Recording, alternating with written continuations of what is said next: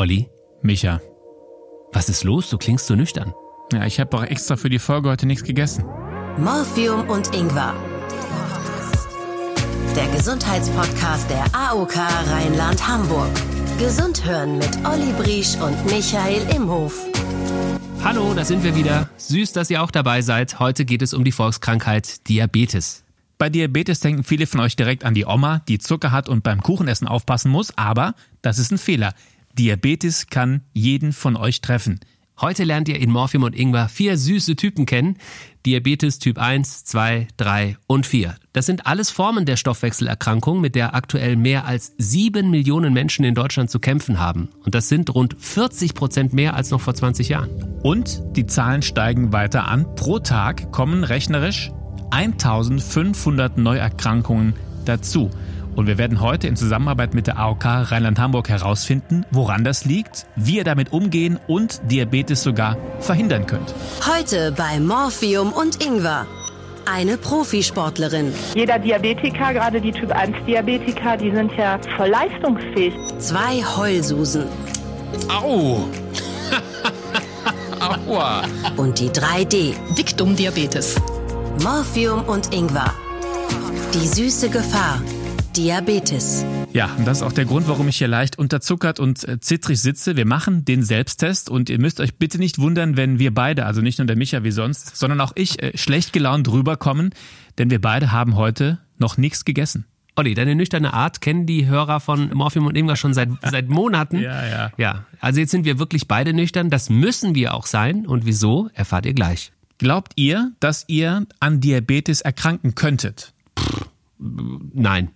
Genau diese Frage hat das Robert Koch Institut mal Menschen gestellt, die kurz vor einer Diabetes standen, nichts davon wussten und 80 Prozent haben gesagt, nee, so- sorry, sowas kriege ich nicht, mir passiert sowas nicht und kurz danach gab es dann die Diagnose. Das heißt für uns, die Krankheit wird also mehr als unterschätzt. Mach hin, ich hab Hunger. Ja, Essen und Trinken gibt's aber heute nur unter ärztlicher Aufsicht. Dr. Ulrike Becker ist Fach. Moment. Es geht um Diabetes und sie heißt Becker? Das ist ja süß. Also, Dr. Ulrike Becker ist Fachärztin für Innere Medizin und Diabetologie und Teil der Deutschen Diabetesgesellschaft. Apropos Gesellschaft. Sie liebt es, mit der Familie zu lesen und sich mit Freunden auf eine Einheit Brot und ein Glas Rotwein zu treffen. Gehaltvoll sind dann auch ihre Gespräche über Politik und da ist sie wieder. Gesellschaft. Ihr Motto? Keine halben Sachen. Es sei denn, es handelt sich um T-Shirts oder kurze Hosen, denn Ulrike Becker liebt Sport. Wir haben die verbrauchten Kalorien in Kohlenhydrate umgerechnet und freuen uns ganz oder gar nicht, dass sie heute hier ist. Frau Dr. Ulrike Becker. Süß, dass Sie da sind. Ja, vielen Dank. Freut mich sehr. Was ist eigentlich Diabetes? Man hat einen hohen Blutzucker. Dieses Verstoffwechseln des Zuckers im Blut ist gestört. Genauso ist es ja. Mir fehlt zum Beispiel Insulin. Insulin benötige ich, um ähm, den Zucker aus dem Blut in die Zelle hineinzukriegen. Oder aber ich habe vielleicht genug Insulin, aber das Insulin wirkt nicht mehr richtig bei mir im Körper. Und dann habe ich dasselbe Problem, dass ich zu viel Zucker im Blut habe und den nicht mehr in meine Zellen zur Verarbeitung hineinkriege. Was ist überhaupt dieser Blutzucker? wir nennen das in den Schulungen ganz gerne ähm, das Benzin für den Körper. Und bestimmte Organe verbrauchen tatsächlich nur Zucker, um zu überleben. Und das Problem ist, wenn diese Blutzuckerspiegel zu hoch sind, wenn die nicht mehr normal reguliert werden, dann kann das zu negativen Folgen führen. Welche Auswirkungen hat es, wenn mein Blutzucker zu hoch ist? Das hat vor allem langfristige Folgen. Es kann zu sogenannten Folgeerkrankungen des Diabetes führen, Veränderungen an den Nerven, die sogenannte Polyneuropathie, an den Augen, das nennt man dann die Retinopathie. Es kann zu Erkrankungen des Herz-Kreislauf-Systems führen und ganz akut, insbesondere beim jugendlichen Diabetes, beim Typ 1 Diabetes, können auch die hohen Blutzuckerwerte gefährlich sein, weil die Menschen ins Koma fallen können. Welches Klischee über Diabetes regt Sie am meisten auf? Diktum Diabetes. Zum einen, dass man, dass Menschen mit Diabetes alle dick sind, dass sie selber schuld sind und dass sie sich alle nur mal ein bisschen zusammenreißen müssen und schon wird das Ganze gut laufen. Haben Sie Lust, dieses Klischee mit uns ein für alle Mal aus der Welt zu schaffen? Aber absolut. Dann machen wir das heute in Morphium Ingwer. Wir haben den ganzen Tag noch nichts gegessen. Auf Ihre Anordnung hin, Sie haben uns äh, gesagt vor der Aufzeichnung, also ein paar Tage vorher schon, kommt bitte nüchtern, Jungs. Habe ich gesagt, okay, es ist äh, unter der Woche, da trinke ich sowieso nichts. Nein, ich habe seit sechs Stunden noch nichts gegessen. Warum sollen wir nichts essen? Ja, wir möchten gerne ausprobieren, was passiert, wenn man etwas sehr Süßes trinkt. Ich glaube, wir haben uns für Orangensaft entschieden. Das trinken ja viele Leute morgens gerne. Drei Flaschen fand ich aber übertrieben, aber gut, das, wenn, wenn Sie meinen. Ja, viel hilft viel, das wissen wir doch. Wir möchten ganz gerne gucken, was passiert, wenn man eben was sehr Süßes zu sich nimmt. Und weil wir nicht ewig Zeit haben, macht es Sinn, dass wir etwas Flüssiges nehmen, weil einfach flüssige Dinge den Blutzuckerspiegel deutlich schneller ansteigen lassen und nüchtern, ja, weil es dann auch am schnellsten geht. Denn wenn man vorher viel Fett und Eiweiß zu sich genommen hat, dann kann das dazu führen, dass der Blutzuckerspiegel langsamer ansteigt. Und wir wollen ja nicht heute Abend noch hier sitzen und deswegen ähm, war das meine Idee. Aber Fett und Eiweiß, wenn es das verhindert, ist doch ein Megatipp für einen Diabetiker. Absolut. Das Problem ist nur, dass manche Menschen mit Diabetes ebenfalls auf ihr Körpergewicht achten müssen und dann kann ah. viel Fett auch manchmal von Nachteil sein. Aber eiweißreiche Ernährung ist für viele Menschen mit Diabetes gar nicht so dumm. Wie misst man den Blutzuckerspiegel? Den Blutzuckerspiegel misst man üblicherweise über das Blut, das sagt der Name schon. Und ich habe jetzt hier zwei Blutzuckermessgeräte mitgebracht mhm. und die funktionieren so, dass man sich in den Finger pixen muss und dann den Blutzuckerwert bestimmen kann mit Hilfe eines kleinen Geräts. Okay, Olli, dass man sich jetzt pieksen muss, hast du das gewusst? Das wusste ich jetzt auch nicht. Das okay, ist jetzt also, aber unangenehm. Also es fließt jetzt Blut. So ist es, genau. Nichts im Leben ist einfach. Was müsste das Gerät jetzt anzeigen, damit Sie sagen, okay, bei den Jungs ist alles in Ordnung? Dann müsste der Blutzuckerspiegel unter 100 Milligramm pro Deziliter sein. Das ist normal. Jetzt haben diese Messgeräte allerdings auch eine gewisse Schwankung. Das heißt, wenn wir jetzt hier gleich einen Wert von 105 haben, dann erwarte ich auch noch nichts Wildes. Aber es wäre tatsächlich schon drüber. Wir haben bei Olli zu hohes Cholesterin festgestellt im Laufe unseres Podcasts. Wir haben schon festgestellt, dass der Bauchumfang zu groß ist. Vielleicht stellen wir jetzt fest, dass Olli Diabetiker ist. Wer weiß. Guck du mal, dass du süß bleibst, dass mir ja. überhaupt was angezeigt wird.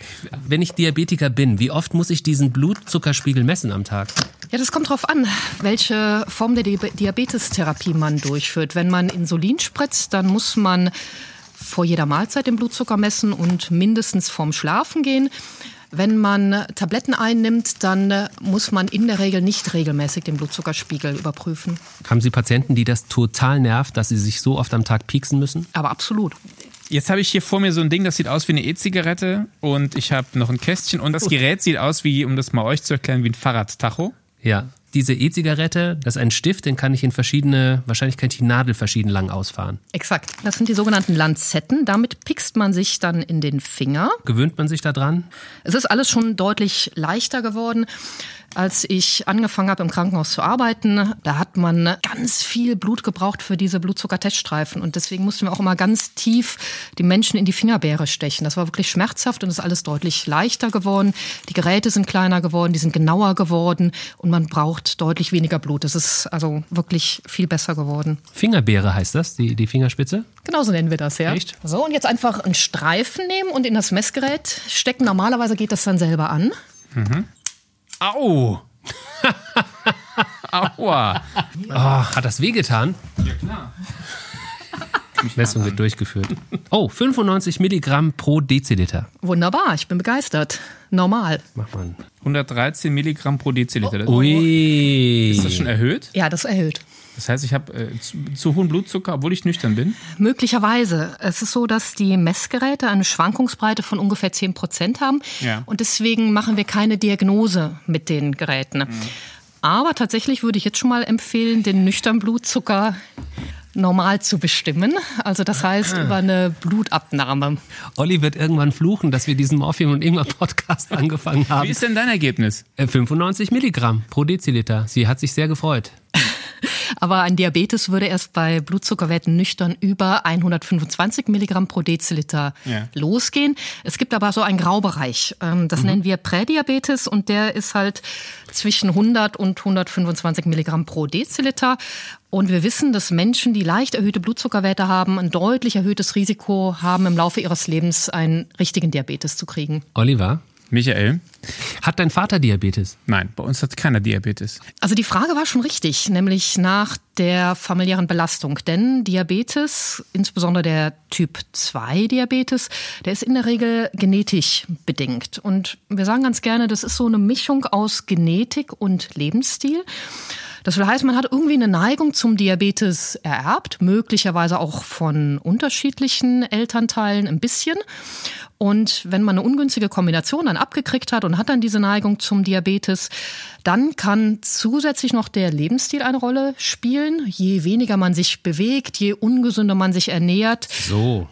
Und je mehr Übergewicht man hat, all das kann dann die Entstehung des Diabetes begünstigen. Jetzt haben Sie so einen Patienten wie den Olli da vor sich sitzen. Das war ja kein Scherz. Wir haben ja jetzt mehrmals bei diesen Selbstversuchen was festgestellt bei Olli.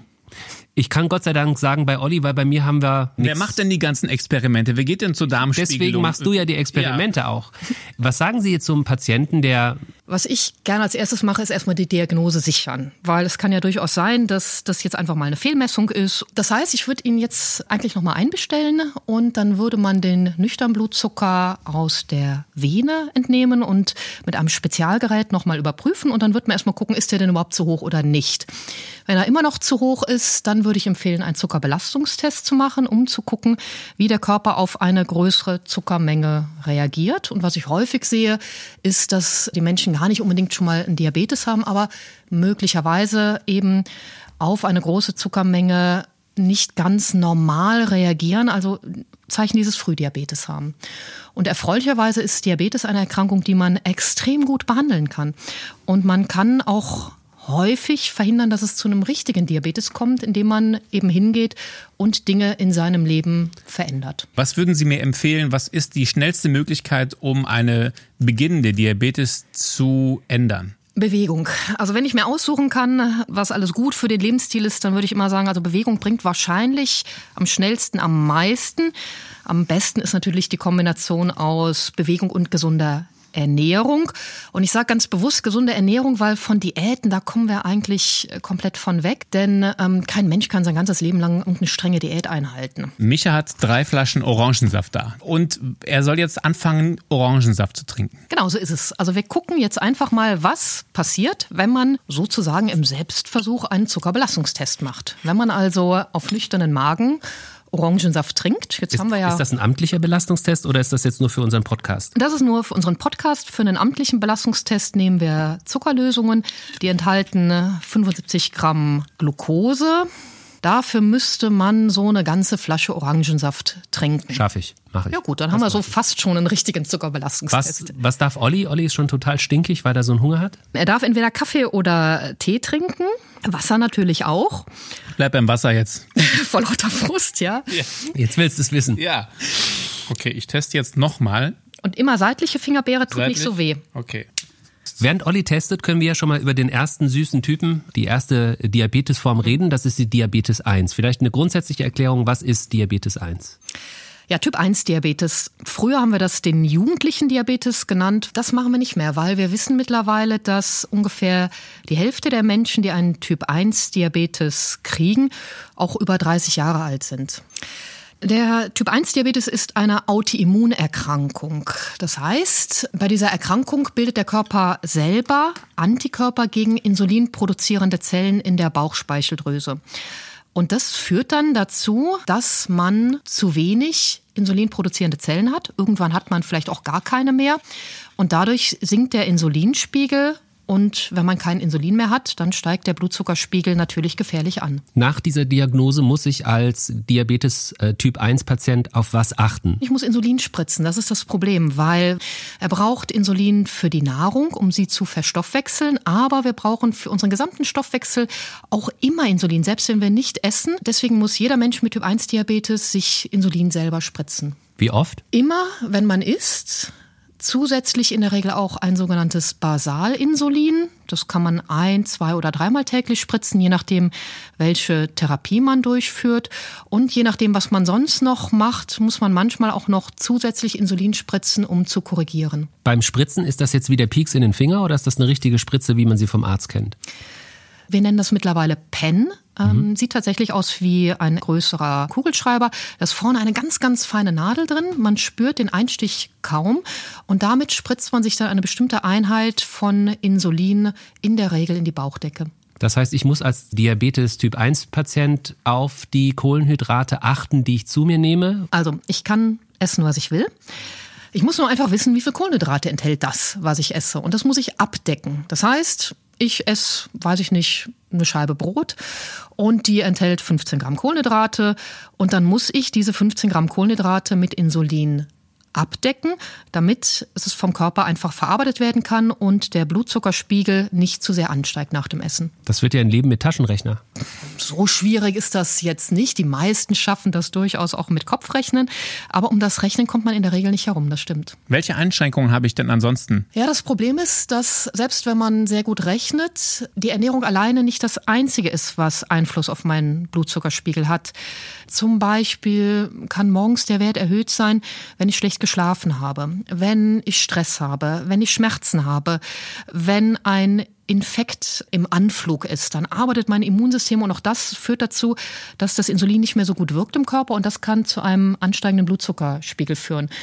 Das sind ganz viele Faktoren, die man eigentlich mit einrechnen müsste, die man aber häufig gar nicht mit einrechnen kann. Und dadurch haben die Menschen mit Typ-1-Diabetes häufig schwankende Blutzuckerspiegel. Wenn mein Blutzuckerspiegel viel zu hoch oder viel zu niedrig ist, dann fühle ich mich auch schlecht.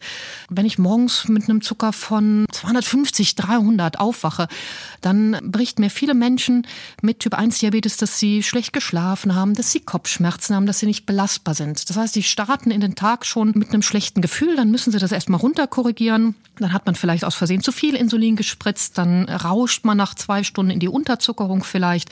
Auch das fühlt sich unangenehm an. Ich habe Heißhungerattacken, ich zittere, ich schwitze, ich kann mich möglicherweise nicht so gut konzentrieren. Und das sind natürlich erhebliche Einschränkungen im Leben. Kann ich mit so einer Erkrankung Sport machen? Absolut. Es erfordert einfach nur mehr Vorausplanung, weil der Sport einfach zu Blutzuckerabfällen oder Anstiegen führen kann, je nachdem, welchen Sport ich treibe. Gibt es Sportarten, von denen Sie abraten?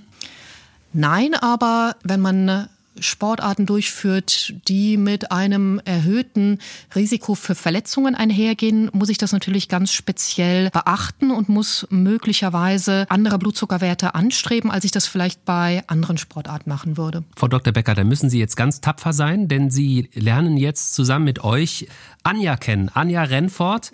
Äh, sie hat Diabetes 1 und sie wird euch jetzt gleich beweisen, dass ein ich sag mal, außergewöhnliches Leben mit Diabetes 1 durchaus möglich ist. Morphium und Ingwer.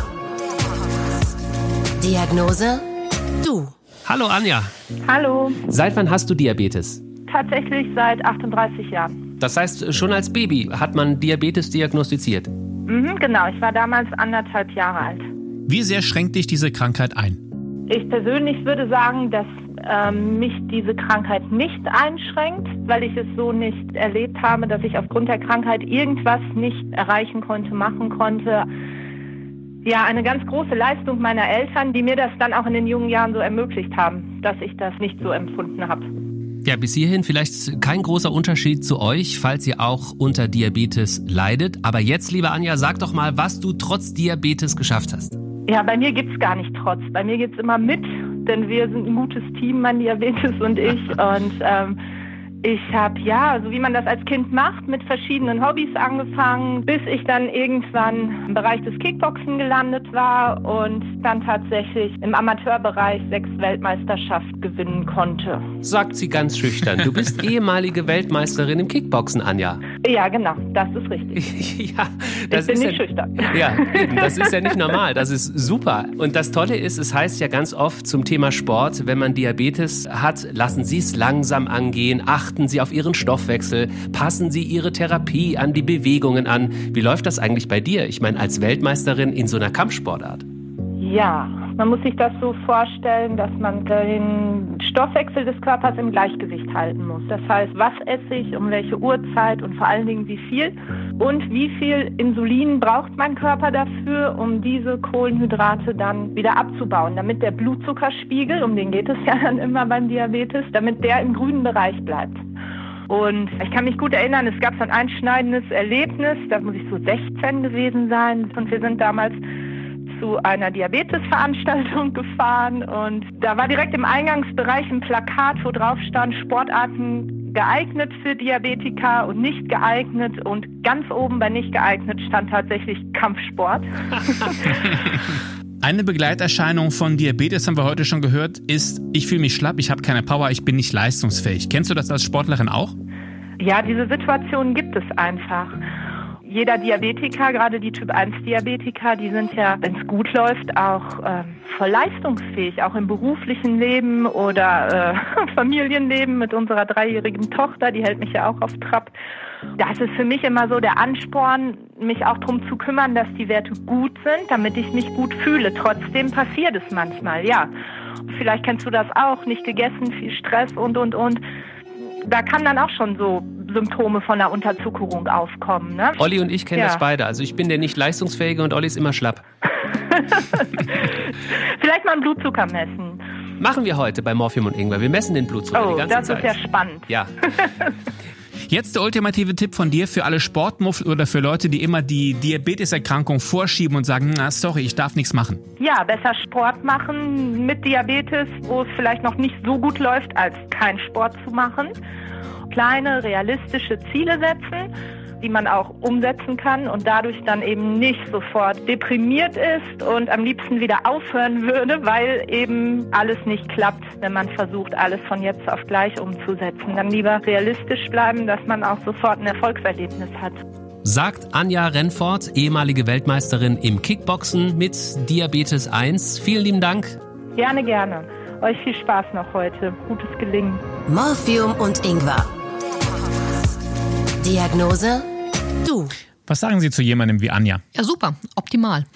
Das würde ich mir eigentlich wünschen, dass Menschen, die gerne Sport treiben möchten mit Typ 1 Diabetes, Unterstützung durch ein sporterfahrenes Diabetesteam haben. Kann man überhaupt verhindern, dass man an Diabetes Typ 1 erkrankt?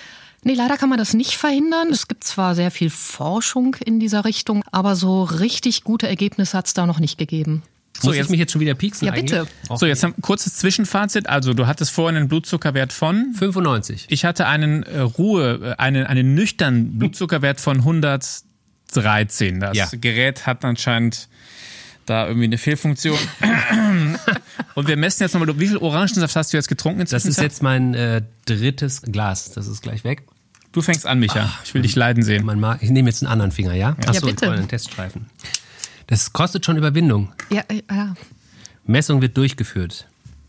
Und? 122. Okay. Also Von 95 auf 122. 122. Wo war der Grenzwert, wo Sie dachten, ui? Der Grenzwert, wenn man etwas Süßes zu sich genommen hat, nach der Mahlzeit, wäre 160. Mein Blutzuckerspiegel sinkt. Ich habe 108 jetzt. Das ist ähm, gut, das Wasser verdünnt, ähm, ist allerdings auch im Bereich äh, der normalen Schwankung. 113, 108, das ähm, kann auch ungefähr gleich sein. Was passiert mit mir, wenn ich unterzuckert bin? Äh, Unterzuckerungen sind tatsächlich gefährlich. Und da meine ich jetzt nicht das, was manche Menschen als Unterzuckerung bezeichnen, die keinen Diabetes haben, nämlich wenn sie einfach ein starkes Hungergefühl haben und sich schlapp fühlen. Das ist kein wirklicher Unterzucker. Ein Unterzucker, der geht in der Regel bei Blutzuckerwerten unter 70 Milligramm pro Deziliter los. Und man spürt das dadurch, dass man Heißhunger hat, dass man Schweißausbrüche kriegt. Und dann kommt der nächste Punkt, wenn er weiterfällt, dass das auch Einfluss auf mein Denkvermögen haben kann, dass ich mich nicht mehr so konzentrieren kann. Es kann so weit kommen, dass der Mensch mit der Unterzuckerung für andere so wirkt, als sei er betrunken, weil er anfängt zu lallen und zu schwanken. Und schlimmstenfalls kann eine Unterzuckerung auch zu Bewusstlosigkeit und Tod führen. So, während Micha den nächsten Schluck Orangensaft trinkt, kommen wir zu Diabetes Typ 2. Die meisten Zuckerkranken leiden an Diabetes Typ 2, das sind mehr als 90 Prozent. Wie entsteht diese Krankheit? Ja, der Typ 2 Diabetes, der wurde früher eben auch als Altersdiabetes bezeichnet, der überwiegend genetisch bedingt ist, weil man möglicherweise von den unterschiedlichen Vorfahren ein Teil der Gene ererbt haben kann. Ungefähr 90 Prozent ist da ererbt und es gibt die Lebensstilkomponente. Und ähm, ein Typ-2-Diabetes ist nicht durch einen Insulinmangel gekennzeichnet, sondern dadurch, dass ich genug Insulin habe, aber das körpereigene Insulin nicht mehr so gut wirkt. Ich habe eine sogenannte Insulinresistenz. Wenn das soweit verbreitet ist, muss ich jetzt mal auf beides eingehen. Dieses Vererbst, das heißt, wenn ich Sie richtig verstanden habe, es muss nicht nur Mama oder Papa gehabt haben dürfen, es kann auch der Opa gewesen sein. Also irgendjemand in der Kette hat das mal schon mal gehabt und dann bin ich schon prädestiniert? Genauso ist es, ja. Es gibt Menschen, die haben nur so ein bisschen genetische Belastung abgekriegt. Wenn die gesund leben, kriegen die gar nichts in ihrem Leben. Und dann gibt es Menschen, die total gesund leben und die so eine starke genetische Belastung zum Typ 2 Diabetes abgekriegt haben, dass sie trotz dem sie normalgewichtig sind und auch Sport treiben, einen Typ-2-Diabetes kriegen. Und dann gibt es die Menschen, die haben nur eine leichte genetische Belastung und haben keinen so guten Lebensstil. Die bewegen sich zu wenig, die ernähren sich vielleicht auch nicht so gut.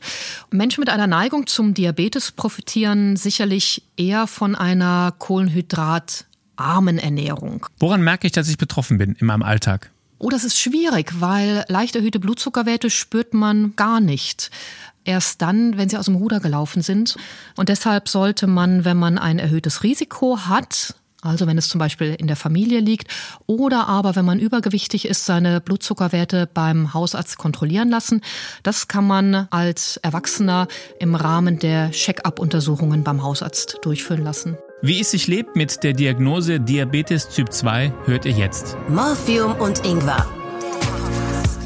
Diagnose du. Ich bin die Laura, ich bin 26 Jahre alt. Ich studiere gerade Wirtschaftsinformatik und seit Mai ungefähr habe ich die Diagnose Diabetes Typ 2 bekommen. Das hatte sich damals so geäußert, dass ich sehr stark Durst hatte und extrem müde war und Schwindelanfälle und so. Und daraufhin bin ich dann zum Arzt und dann kam die Schockdiagnose Diabetes.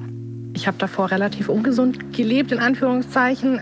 Ich lebe alleine, ich bin Studentin, ich habe mir eigentlich übers Kochen nicht so viele Gedanken gemacht. Ich habe gerne auch meine Fertigpizza gegessen. Übergewicht ist vermutlich auch was, was mit reingespielt hat. Und als dann die Diagnose kam, war das schon so ein, ach du Scheiße, ja, ich muss echt was ändern. Ich habe Fertiggerichte komplett aus meinem Speiseplan gestrichen, zuckerhaltige Getränke, so Nudeln oder sowas, habe ich auch umgestellt auf Dinkelnudeln, Vollkornnudeln. Ich esse so gut wie gar nichts mehr, was aus der TK kommt. Alles wird selber gemacht und frisch gekocht. Bewegung, ich habe einen Hund, der bringt mich auf Trab, also da habe ich nicht viel umstellen müssen. Ich habe auch ein bisschen angefangen, wandern zu gehen. Ich gehe jetzt klettern. Ich habe auch seit der Diagnose 10 Kilo abgenommen. Mein langfristiges Ziel ist, wirklich ohne Medikamente wieder zurechtzukommen und das wirklich rein über die Ernährung und Bewegung zu machen. Ich weiß, ich werde den Rest meines Lebens damit aufpassen müssen, aber davor habe ich keine Angst. Ich denke, dass ich das hinbekomme. Also ich finde, das hört sich alles sehr, sehr gut an und ich könnte mir gut vorstellen, dass sie das schaffen kann. Sie hat ja die Ernährung umgestellt, hat toll abgenommen, bewegt sich sehr viel und häufig klappt das. Wenn es nicht klappt, kann es halt einfach sein, dass sie Pech mit der Genetik hat. Hätte sie die Diabeteserkrankung vermeiden können, wenn sie das schon, ich sag mal, ein, zwei Jahre vorher gemacht hätte, diese Änderungen? Möglicherweise ja. Aber auch da kann ich es nie so ganz genau im Vornherein sagen, weil ich ja nicht weiß, wie stark hat sie eine Neigung zum Diabetes. Ich betreue auch Menschen, die sehr, sehr sportlich sind. Ich betreue eine Diabetes-Laufgruppe und da laufen einige Halbmarathon und haben trotzdem einen behandlungsbedürftigen Typ-2-Diabetes, obwohl sie sehr sportlich und normalgewichtig sind. Damit haben wir, glaube ich, auch schon dieses Klischee ausgehebelt, dass das nur die Oma hat, die den Kuchen isst, sondern man sieht es ja hier bei uns im Podcast, es kann ja wirklich jeden treffen, wenn es blöd läuft. Ist ja so. Ja. Es ist ja so. Jetzt habe ich diese Diagnose von Ihnen bekommen.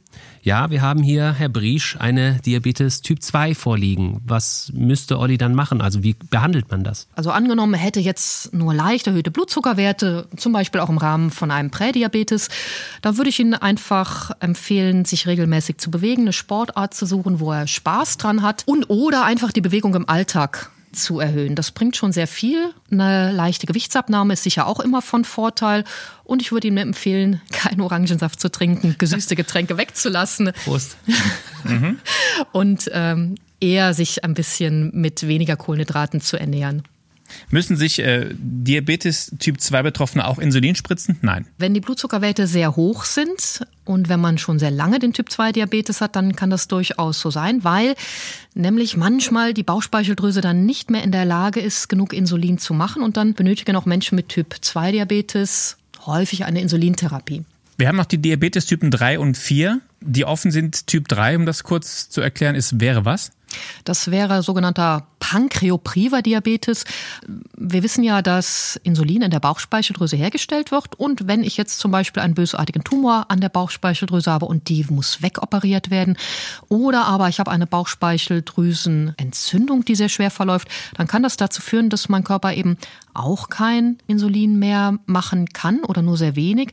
Und das sind dann Diabetesformen, die ähnlich wie ein Typ-1-Diabetes sind und behandelt werden müssen, in der Regel aber noch ein bisschen schwieriger zu behandeln sind. Die sind aber insgesamt sehr selten. Diabetes Typ 4 kennt jede werdende Mama, aber gar nicht unter dem Begriff Typ 4, sondern unter dem Begriff Schwangerschaftsdiabetes oder wir Fachleute sagen Gestationsdiabetes.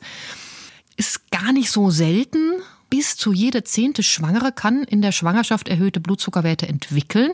Und weil das so häufig ist, wird mittlerweile in der Schwangerschaft bei jeder Schwangeren ein kleiner Blutzuckerbelastungstest beim Frauenarzt durchgeführt. Wenn man einen Schwangerschaftsdiabetes kriegt, dann ist er erfreulicherweise in 90 Prozent der Fälle nach der Entbindung wieder weg. Aber die Frauen, die einen Schwangerschaftsdiabetes haben, die haben leider ein erhöhtes Risiko, im Laufe ihres Lebens einen Typ-2-Diabetes zu kriegen. Olli? Micha, du hast jetzt gerade nochmal den letzten Kick Orangensaft in dich reingekippt. Ich muss pipi.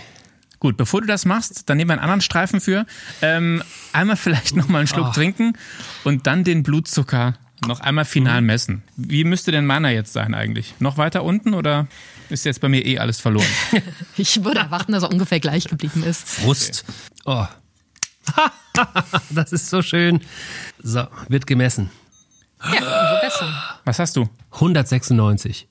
Nein, das kann nicht sein. Das ist vermutlich der Orangensaft an der Fingerbeere. Ich würde also jetzt einfach nochmal noch mal nachmessen mit einem anderen Finger. Was wäre denn, wenn es wirklich stimmt, dass 196 ist? Ja, dann machen wir einen Doppeltermin für einen Zuckerbelastungstest. also ich habe 101. Ist das äh, gut? Ja, das ist doch wunderbar. Okay. Ja. Vielleicht hatte ich vorhin einfach nur Nutella noch an meinen Fingerspitzen oder so. Hätte passieren können, ja. ja. Man muss manchmal auch die Finger waschen, weil wenn man natürlich Zucker an den Fingern hat durch den Orangensaft, dann kann das. Äh, Wissen Sie, wie das ist, die Finger zu waschen mit drei Löchern drin? Wird gemessen. 159. Okay. Gott sei Dank. Doch kein Doppeltermin. Einmal zum Verständnis, diese 159, die ich jetzt habe, also mein Körper greift jetzt ein und er würde jetzt dafür sorgen, dass dieser Blutzuckerspiegel wieder runtergeht. So sollte es sein, ja. Bevor die Stimmung überkocht, mag ich nochmal auf eine negative Sache zu sprechen kommen, und zwar auf mögliche Folgeerkrankungen von Diabetes. Was wir schon mal gehört haben in unserem Podcast zum Thema Auge, ist eine mögliche Erblindung durch Diabetes. Da ist was dran. Früher war der Diabetes mit einer der häufigsten Ursachen, warum Menschen blind geworden sind. Das ist zum Glück jetzt nicht mehr so. Warum ist das nicht mehr so? Weil wir natürlich den Diabetes früher erkennen, wir können ihn besser behandeln. Es ist immer noch eine Gefahr, es tritt aber zum Glück viel, viel seltener auf, als es früher noch so der Fall war. Welche Folgeerkrankungen sind denn noch zu befürchten? Erkrankung des Herz-Kreislauf-Systems, also Durchblutungsstörungen am Herzen oder an den Beinen oder an den Füßen eben und Nervenstörungen, die sogenannte Polyneuropathie. Das sind Gefühlsstörungen an den Füßen, die auch dazu führen können, dass man Verletzungen an den Füßen nicht mehr so gut spürt und dann sogenannten diabetischen Fuß entwickeln kann mit Wunden an den Füßen, die schlecht heilen. Wir haben jetzt die ganze Zeit dieses Gerät benutzt. Ist es denkbar, dass in Zukunft auch eine Smartwatch zum Beispiel den Blutzucker regelmäßig äh, mitmessen kann oder ist das noch Zukunftsmusik? Was wir ja haben, sind die Geräte, die Gewebezucker messen. Ähm, da liegt ein kleiner Teflonfaden im Unterhautfettgewebe drin und mit Hilfe dieser Geräte kann man eben Glukosewerte, Zuckerwerte bestimmen und die kann an die Smartwatch gesendet werden. Also in dem Sinne kann ich natürlich schon jetzt auch schon auf meiner Smartwatch meine Zuckerwerte sehen. Es gibt schon seit längerem Untersuchungen, ob man möglicherweise auch über die Hautspannung oder aber über das Augenwasser möglicherweise auch Zuckerwerte bestimmen kann, die ähnlich wie der Blutzucker sind. Aber da scheint noch keine Entwicklung so weit zu sein, dass sie marktreif wäre. Es gibt äh, Diabetes-Warnhunde. Was steckt da dahinter? Ich habe das nur gelesen und dachte mir, hä, das kann doch jetzt nicht wahr sein. Ja, das ist was ganz Spannendes. Es ist so, dass Tiere niedrige Blutzuckerwerte spüren können. Also die können den unterschiedlichen Geruch erschnüffeln und man kann Hunde so ausbilden, dass sie dann anschlagen, dass sie dann zum Beispiel jemand alarmieren oder aber zum Beispiel das Blutzuckermessgerät bringen oder etwas ähnliches machen. Das ist ja voll krass. Was ich ganz spannend finde, ist, dass mir manchmal Patienten berichten, dass ihre Tiere, obwohl sie gar nicht ausgebildet sind, selber reagieren, wenn sie niedrige Blutzuckerwerte haben. Also einer meiner Patienten hat mehrere Hunde und einer der Hunde, der hat ihn auch schon gerettet, der hat ihn nachts geweckt, als er eine Unterzuckerung hat. Jetzt darf der Hund immer im Schlafzimmer übernachten. Frau Dr. Ulrike Becker, vielen, vielen Dank für den Besuch bei Morphium und Ingwer. Wir haben, ich habe die Krankheit jetzt zumindest verstanden und ich werde auch jetzt meinen Blutzucker beobachten, der am Anfang bei 113 lag, am Ende bei 100. Das wäre normal jetzt. Hätte ich am Anfang 100 gehabt, hätte ich nicht die ganze Zeit während des Podcasts mir Sorgen machen müssen. Ja, absolut. Frau Dr. Becker, vielen lieben Dank. Becker schreibt sich übrigens nicht mit Ä, ne? Das ist ganz So wichtig ist in es, dem ja. Zusammenhang. Leider nicht, weil sonst wäre ich schon längst bei Ihnen, hätte was bestellt. Der Hunger ist jetzt immens. Wir werden jetzt beide was essen, lieber Michael. Ja, unbedingt. Und äh, vielen Dank für den Besuch bei Morphium und Ingwer. Ja, vielen Dank auch. Das war Morphium und Ingwer. Ein ganz schön gesunder Podcast. Moderiert und produziert von Olli Briesch und Michael Imhof in Zusammenarbeit mit der AOK Rheinland-Hamburg, die Gesundheitskasse. Du hast noch Fragen zum Thema Gesundheit? Klick auf vigo.de slash morphium-ingwer. Dort findest du auch Infos von den Gesundheitsexperten der AOK. Olli und Micha freuen sich mega über positive Bewertungen, viele Sterne oder Kommentare. Das pusht ihr Ego. Also tu ihnen den Gefallen. Abonniere ihren Podcast und sei gespannt auf die nächste Dosis Morphium und Ingwer.